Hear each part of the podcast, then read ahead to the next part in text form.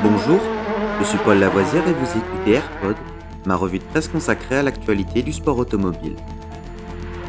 Good afternoon, ladies and gentlemen. This is Billy McCluskey from Palm Springs reporting for Embassy Sports of America. 20 seconds to the start of the 31st Formula race. And I have to spend the afternoon here in California.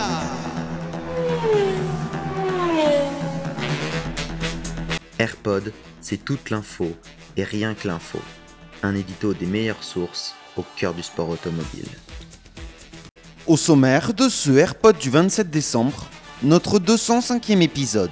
Formule 1. Le Grand Prix d'Australie au calendrier de la F1 jusqu'en 2037.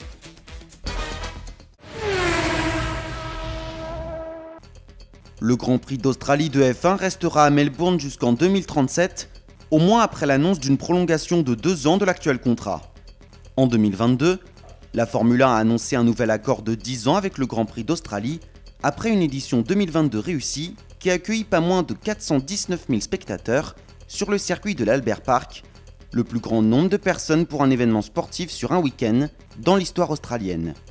Mais cette semaine, le gouvernement de Victoria, l'état où se trouve la ville de Melbourne, a annoncé la prolongation du contrat du Grand Prix d'Australie pour deux années supplémentaires, ce qui veut dire que la catégorie Rennes continuera de venir à Melbourne au moins jusqu'en 2037. En 2023, le Grand Prix d'Australie se disputera le dimanche 2 avril et sera la troisième manche de l'année. De plus, la Formule 2 et la Formule 3 s'ajouteront au programme du week-end de course pour la toute première fois à partir de 2023.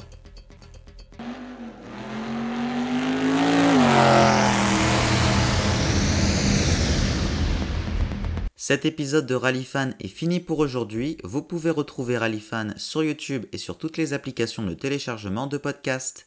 N'hésitez pas à vous abonner.